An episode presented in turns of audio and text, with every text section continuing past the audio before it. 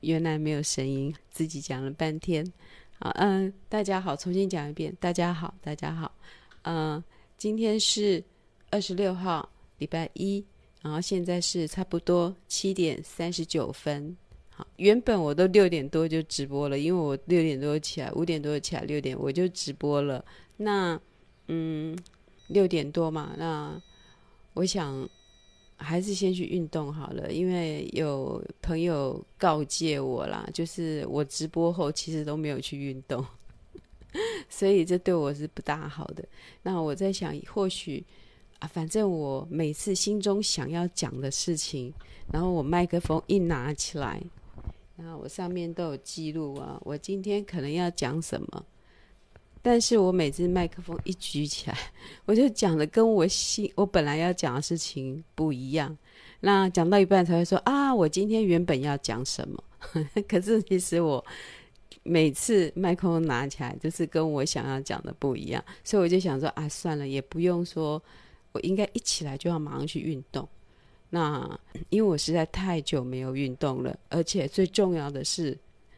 我的今年的年费已经快要到了，我现在一个月，我现在一个月我不够不没赛，一定要紧个运动等啊，安尼啦，好，然后所以我今天六点多我就去运动了啊，我自己就设定至少要四十分钟啊，其实我也差不多做了一小时的运动，那这个过程中过程中我花了四十分钟来拉筋，嗯。我发现运动对我来讲，尤其对我们这个年纪的女性来讲，呃，拉筋非常重要。就是事前呃运动前拉筋跟运动后的拉筋，包括对我来讲这种身体体弱多病的人、虚弱的人来讲，运动中间也要随时拉筋。就是我每次，比如说我深蹲，我一感到哎我的膝盖好像有点痛，或有点吃力，我就会马上停下来，不会再做了。我会马上拉筋，然后我的我我有就是每个人就去拉，你觉得哪边是痛的？因为每个人痛点会不一样，我就会去拉那个筋，把那个痛点松开。我就是因为拉筋，然后松开了我的痛点。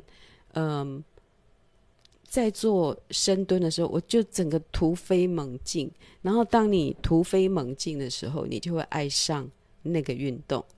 就是呃，我最早就是做深深蹲的时候，我做五下，我就觉得啊、根本都没有拿重物，那就是就是这样，就是空手这样子，这样子标准的深蹲的动作。然后我做了五下，我就会啊，还有十五下，好多、然后做到七下，就觉得啊，怎么还没完呢？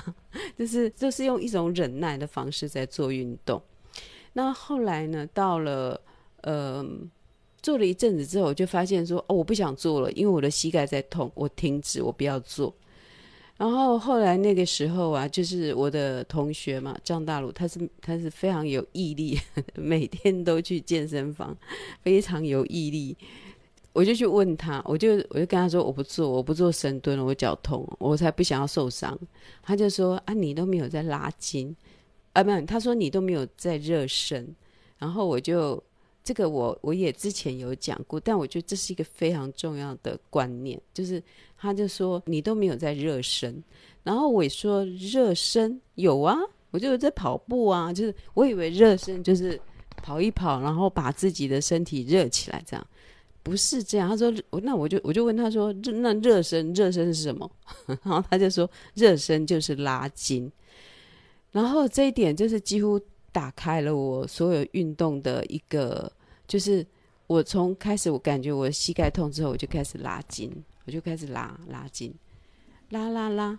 之后我在做的第二次深蹲，我就发现我有一种突飞猛进的感觉，就是立即突飞猛进。我就觉得我好像做到十下还不会觉得累，然后再来就是，哎，又十下的时候就又感觉痛了。马上立即停止，我又开始拉筋，哈，我拉筋方式就是我的后脚跟往后拉，就是因为我痛的点是在那边，因为我是会痛在这个膝盖的点上，我就这样子拉，拉各种拉法，各种拉法，各种左右上下，反正我就是要拉开这边的筋。好，这是我的情况，可能每个人的情况都不大一样。那我一拉完筋，我的呃深蹲就再也不吃力，再也不吃力，我就很轻易的可以做到十五下，就是规定，就是呃他们就是运动界啊哈，教练界就是有一个呃。呃，十五下是一组，然后我们要做四次，四次，所以总共是六十下。那接下来就是要拿那个嘛，就要拿那个呃有重量的，哈，就是有重量哑铃。那我就发现，连拿哑铃我都不觉得吃力，因为我好像突破了一个门槛，这样子。那呃，而且我会发现，说我之前最早的时候空手做深蹲，我做五下或者挨给。挨背脚步，可是我现在做深蹲，就是做做做，发现哎，到十下我也都还没有那种想要停下来的感觉，而且我觉得我可以一直继续，然后我就做十下、十五下，然后我就发现十五下不够，我就会做二十下，二十下不够，我就想好，我今天的目标就是连续做三十下，这样子，然后呢，这是空空的这样子练深蹲，那后来就去深蹲，有一种深蹲的架子，深蹲的架子又更省力，它又更集中在训练你的臀部跟你的腿、大腿肌肉、肌肉，然后你其他部分就可以放松。我就站到那个深蹲机上，我可以拿六公斤，连续做六十下。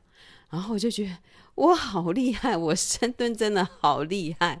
然后从此之后啊，我去台北啊，不是呃地下道不是都要坐那个手扶梯吗？然后我就从来不坐手扶梯，我走楼梯，发现走楼梯好快哦，因为那个手扶梯还要排队，然后还要这样慢慢慢慢慢慢呃移动上去。可是只要走楼梯，一下就到了。即使提着行李，我也都不，我都不会觉得累。然后我那时候就有深深的感到说，好好的练深蹲，对于我们行动上，对于逐渐年老的我们这些老女人，然后在行动上的自由感，好自由，就是不会这样老太太走路的样子，不会慢慢的有一种阿上欧巴上了欧巴上走路的样子，你还是会。有另外一种觉得自己哇，我能，我能，我爬楼梯完全没问题，而且不会喘，这样子。哦，这是去年的我，去年的我，今年的我就不是这样子了。我今年就是就完全停，几乎停了去健身房，因为发生了太多事情，而且我自己整个心也累，然后真的不去运动，一点点什么理由你就不会去，一点点。然后我问过我的同学，我说你怎么能够每天都去健身房？然后他给我的回复跟我完全相反。我就说哦，我今天怎样怎样，所以我不太能去。哦，我今天要赶一个稿子，我不能去。然后他说他每次都找不到理由不去健身房。我今天有什么理由不去健身房啊？然后我每次都是一大堆理由不去健身房，然后我才想着哦，就是很。很不一样的思考模式，这样子，呃，当然，每每个人有每个个人的性格啦。然后我就是一个不喜欢，就是最好不要去承诺说我今天要干嘛。呃，我最好不是做长期的承诺，就是说，嗯、我一定要三个月内减掉五公斤这种东西，就是不要去承诺。我只要去寻找做什么事情是我做起来很开心的，那我就一直去做那个开心的事情。好，一个我不喜欢做的事情，那我找到他开心的地方，我就一直去做那个我喜欢的开心的部分。但如果这整件事情是违背了你自己的价值观，违背了你心所的喜好，那就不用去做了，因为那不是你该做的事情。然后呃，我就把我去健身房，我我发现我最开心的事情就是拉筋，就是其实我没做什么运动，我就是去热身。呃，去拉筋，所以我刚刚我差不多去了一个小时，但我可以确信，我三十分钟在那个三十分钟讲有点过分了，二十分钟了，二十五分钟就有一个，通常健身房一进去就会有一个这样子让你有一个椅子，然后这样脚是这样子，然后让你这样拉拉，然后脚要这样跨上去，然后这样压压压压压。我相信你们有去过健身房，都知道有那个有一个拉筋器。好，那我最早最早哈，其实我在好几年前我也曾经去过深呼吸这间健身房，然后呢，我第一次用到那个器材，我爱死了，因为。我全身筋很紧呐、我拉想说，天呐，我自己以为我有在做瑜伽的人呐、啊，我自己以为我自己在家里拉筋，然后做瑜伽，我我我算是筋很软的人。可是我到那个拉筋器一拉，然后我就发现，哦，可哎，我筋还蛮紧的。然后呢，我的这个脚啊放上去，然后往下压，我的天啊，我的屁股的那一条筋。我完全不知道我这条筋是那么紧。我刚开始用那个拉筋器的时候，我自己吓一跳。我的身体没有我想象的那么松软，然后所以我用那个拉筋器治好了我的五十肩。就是我那时候是因为我这样一拉，我的肩膀就就是我比如说我举到一个角度嘛哈，我不知道确实的五十肩的定义是什么，但就是。年过五十，然后比如说有个角度拉到这里，就是拉不上去，然后往后啊啊啊啊啊啊，就是这样子。然后呢，我想说，我用这个拉筋器，我大概我真的我是从慢慢拉筋，慢慢拉筋，然后我的肩膀就好了。好，大概要多久时间呢？大概两个礼拜会有感觉，一个礼拜一个月之后就我就感觉哎，甚至就忘记了我曾经有。那个肩膀举不起来的感觉，然后那个机器啊，我每次一用哈，以前我在深呼吸啊，我一用就会二三十分钟，因为我觉得太舒服了，就是你这样有一个器材帮助你把筋拉松，然后每次拉筋拉到一个，我就一直打呵欠，一直打呵欠，所以我那时候有一个理论，就是说，其实你的疲倦是不能靠你自己排泄出来的。人的疲倦是要靠一点点运动，好，有时候你跑步跑步会会一直打哈欠。其实像我静坐的时候，我静坐到一个程度，我一直打哈欠。然后其实有时候睡觉并不能真正让你，呃，我觉得疲倦这个东西跟肌肉紧绷是两回事。睡觉可以使你紧绷的肌肉松弛。但是要睡着，要睡着，没睡着，紧绷的肌肉不会松弛。然后再来就是拉筋，好，拉筋会让你把疲劳排除，这样子，就是运动可以使你排除疲劳，但你会有另外一个肌肉酸痛。可是你真正深藏在内在的那个哈，躲在那里不动的疲劳，你要一直去把它吹出来。吹出来后，才有新的疲劳进来，然后再吹出来之后，才有新的疲劳进来，你的疲劳才会是一个循环的状态。因为每个人都会疲劳嘛，就像我昨天说的，每天都有灰尘，每天都要扫。你两天不扫没关系，第三天会脏，那你就要第三天就要扫。好，就是这个概念呐。我我的概念都是一以贯之，然后。我跟你讲，拉筋是一件非常享受的事情，非常享受的事情。然后呢，非常享受的事情。那我记记得说，呃，我我后来到了建工，因为建工就开在我家隔壁。看这么幸运，就该在你家隔壁的健身房，你竟然还没去，实在找不到理由没去，真的找不到理由没去。但是我就是没去。啊、我没去的理由也真的是没没办法去啊！我前阵子大量失血，我怎么去啊？然后那个开刀，我怎么去啊？我是一直到开刀到了一个程度好一点了，我才我现在不太敢做重的东西，就是我除了只有练深蹲，其他我都是练拉筋，然后拉筋就是我最喜欢的一环。我以前最喜欢的就是我所有东西都做完之后，我躺在那个大的那个。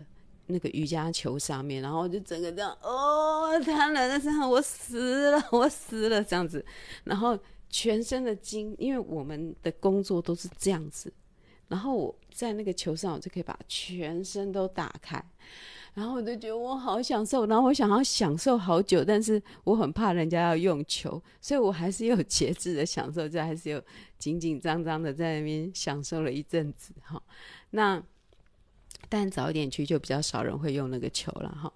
那这个健身呢，嗯，我不是想要呃。我感觉我我今天去的时候，我再度把健身这件事再界定一次，就是说，它是让我享受的，它是让我享受，不是让我训练什么。所以我就一直把重点放在拉筋。那我今天呢，我今天再重新再坐上那个拉筋器，你知道吗？就是那个拉筋器，我吓一跳，我的筋，我的我一直自以为好的就是。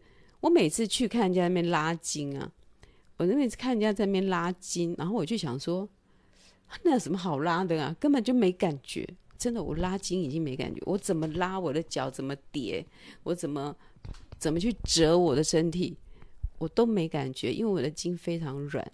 可是我经过半年，我一拉，天啊，跟以前差很多。然后我以前脚这样子跨上去。根本就是轻轻松松的压到底，压到底。我每次都这样压，我就偷看旁边的人，旁边人怎么都压不到底啊？然后我就想说啊，我的筋真软呐、啊。然后，可是我今天去的时候，发现我竟然压不到底，而且我的我不知道这个叫什么肌，就是大腿后面有一条筋，竟然是我感觉到吃力。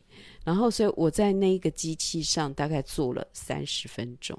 三十分钟，享受各种把我的筋拉开、拉痛，然后享受各种我以前觉得对我毫无负担的动作，可是我现在做起来却感觉有点痛苦的动作。而且我还怎么讲？我在做健身的时候，是不是还是带着一点人生的哲理在做？我不是这样照着那个动作去做，我都还是带着一点我自己内心认为的。的哲理啦，人生哲理就是，当我在压我的腿的时候，我就发现，哎，我压我的左腿，我左腿是要把它放松，可是我要记得，我压这个地方的时候，我其他的地方都是要放松的。所以我今天在拉筋的时候，我不是拉筋，我是借着那个动作拉这条筋，然后去观察。我的右腿，比如我拉左腿，我的右腿是不是在紧张状态？我的肩膀是不是在紧张状态？我的腹部、我的背部是不是很紧？然后我就一个一个，就是用意念了哈。就是我的教练一开始也有教过我，用意念去控制肌肉。就是其实也我们也不能怎么控制肌肉啦，就是说你去想着说啊。我那里要放松，我的脚踝要放松。我现在只是在拉我的左脚，但我的右脚要放松，我的肩背要放松。然后我就一直在练习这个东西。哈，比如说我在深蹲的时候，我也是深蹲，我就知道，哎，我在深蹲，但我肩膀要放松。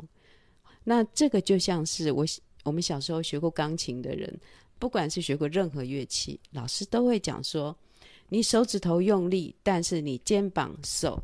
手臂、手腕都是要松的，你只有手指头在用力，你只有手指头在动，但是你这边要放松。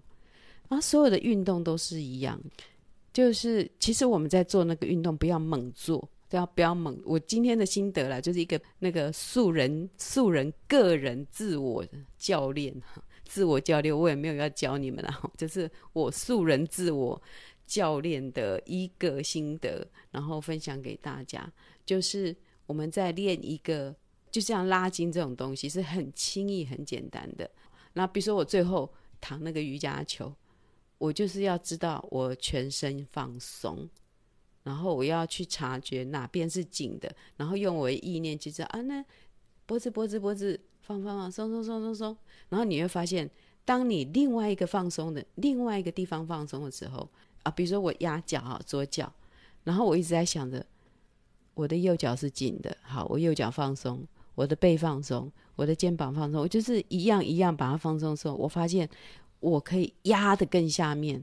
其实我的筋可以压得更下面，你其他的地方放松了，也会牵引到你原本要拉松的这个筋，这样。然后这个就是我自己在呃有一点点跟生活有关的，就是说你很认真的在做一件事情的 时候，你关注某一件事情上，其实你其他地方要放松，你那件事情会做得更好。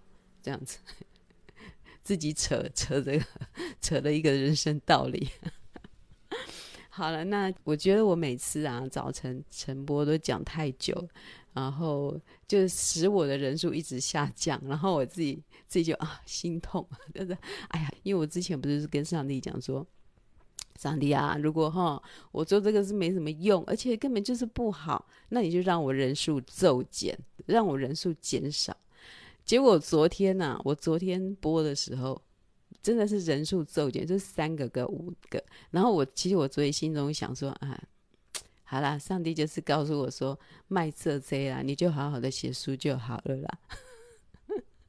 卖底下公贼不录音的啦哈，然后我就想啊，上帝是告诉我，所以那但是我不会这样子就是停止啊，因为我自己有个预算嘛，就是我十万块花完了，就是我十万块花完了，我就不做了。那我就是有这个要把它花完，我就不做的的的的一个期限啊，就是我自己喜欢设一个阶段啊，这个阶段我做这件事情，这样那。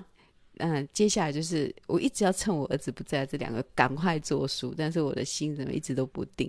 我等一下，对对，直播也是写书的动力。那直播也是我每天有注意到我生活中有什么趋势可以跟大家分享。这也是怎么讲，睡觉也是创作的一个必要。就是我每次要创作，然后精神不好，我就说啊，我必须去睡觉。然后睡觉不可以有罪恶感，因为这个就是我创作的准备。本人创作的准备就是要去睡觉，然后本人创作的准备就是要去闲晃，就是那是准备工作。那其实直播也是我的准备工作了，就是我创作的准备工作。反正哈，我就是可以把它 圆得很漂亮，了哈那重点就是要有成绩出来。好，重点就是我必须，其实做一个创作的人。讲半天都没用啦，你就是作品要做出来，你作品做烂都没关系，你做出来了，做出来了，它累积下来的东西，你就会看见自己的痕迹。那我觉得很幸运的是，成为一个创作者，我一直在自我观察，然后我有一个痕迹可以看，就我知道我是怎么成长的。那呃。总觉得这个工作是一个很幸运的工作，虽然它收入是不稳定的，但没有关系。我内在只要就是没有，反正上帝会养我。上帝连小鸟都养了，小鸟飞在空中，我就常在想说，小鸟飞在空中，到底他们在想什么？空中都空空的啊，空空的又没玩具，他们也没有说什么飞在一起聊天呐、啊。小鸟有有飞在一起前进。但是没有飞在聊天的啊，他们没有飞在空中在聊天，所以小鸟为什么要飞呀、啊？小鸟在空中是在想什么？我都很想知道。啊，好了，就是这样。然后今天我直播就到这里，不要再讲太长，浪费大家的时间啊。也很感谢你们都有在听我这些这边胡言乱语啊。好，啊，那今天就祝今天是星期一啊，让我们大家都度过美好的一天。好好，拜拜，拜拜。